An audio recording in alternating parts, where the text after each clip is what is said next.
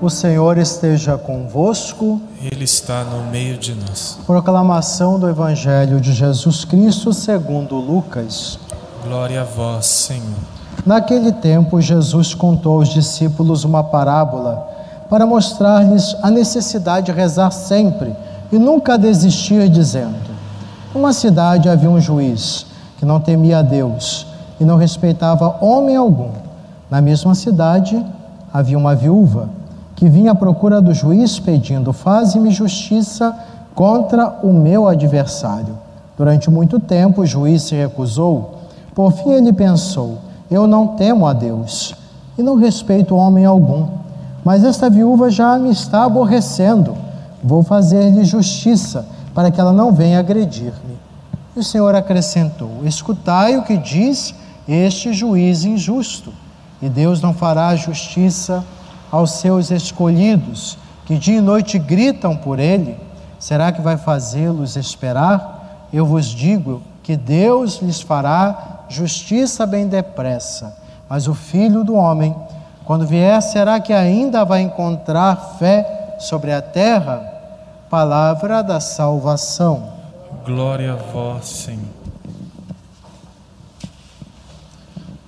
Irmãos e irmãs em Cristo, a liturgia de hoje nos mostra como Deus é misericordioso, como Ele está sempre pronto a nos escutar, como Ele ouve nossas súplicas. Não é um ser onipotente indiferente às nossas necessidades. Ele nos ama. E, portanto, Jesus, no Evangelho de hoje, através dessa história da viúva que insiste para que o juiz não muito preocupado com o cumprimento de sua própria missão de atender aquela viúva, aquele juiz, por ser tão importunado, quis fazer justiça. Jesus faz essa comparação para lembrar a cada um de nós: Deus que nos ama, Ele não está atento aos nossos pedidos? Claro que está. Nós precisamos acreditar, esperar, confiar no Senhor. Não desistir. Até existe uma expressão que diz assim: existem mais pessoas que desistem do que aquelas que fracassam.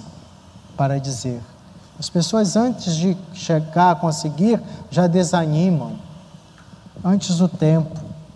Então, é, é preciso perseverar, principalmente quando se trata desse caminho do Senhor. Não desanimemos, combatamos o bom combate.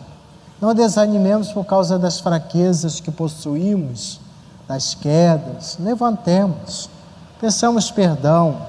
Não desistamos diante dos obstáculos que encontramos na igreja, das dificuldades de relacionamento em família, da realidade social hoje difícil. Renovemos nossa esperança. O Senhor está conosco na barca faz lembrar o evangelho da tempestade, quando os apóstolos questionam até o Senhor: Não te importas? E o Senhor responde: Onde está a fé de vocês? Por que este medo?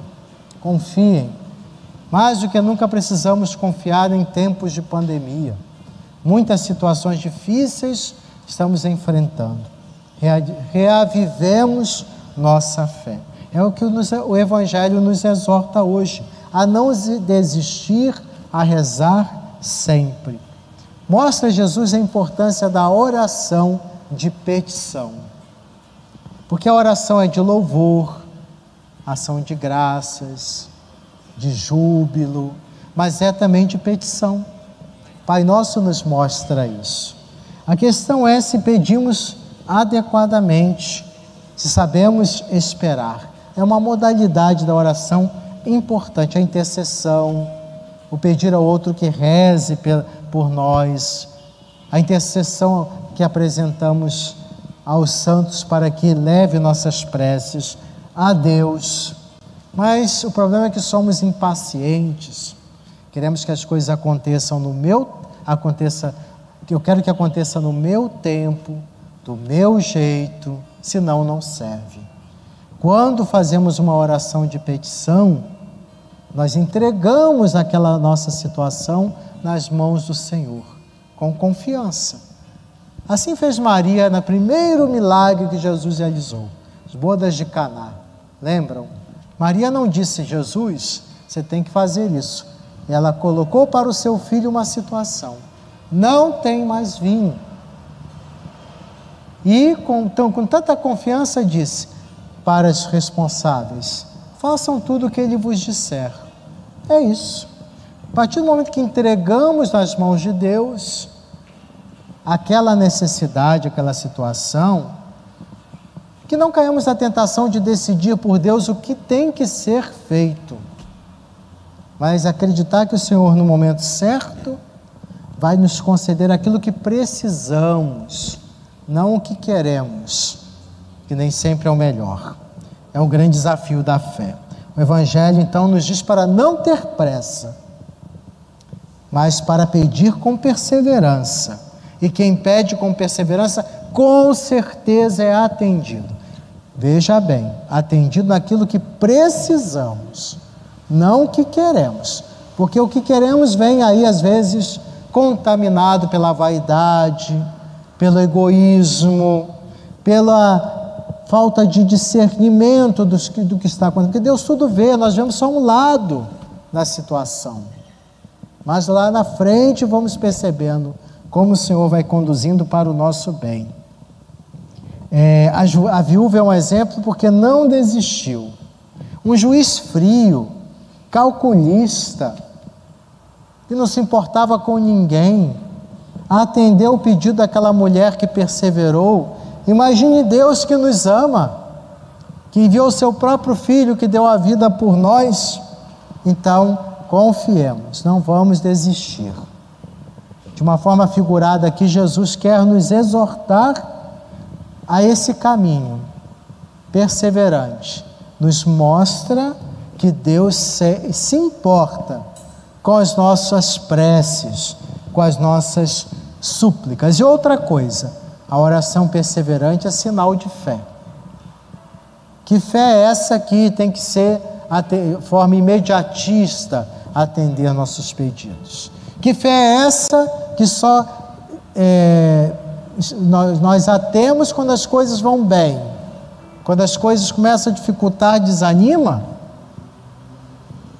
Não é à toa que quando Jesus fala no Evangelho. Quando eu voltar, encontrarei fé autêntica neste mundo? Até da parte dos que dizem, se dizem discípulos e discípulas dele, que somos nós, quando ele voltar, encontrará fé na terra, de nossa parte, que se, temos que ser sal da terra e luz do mundo, que somos testados e provados em tantas situações. Como reagimos a tudo isso? perseveremos, acreditemos no amor e na misericórdia de Deus.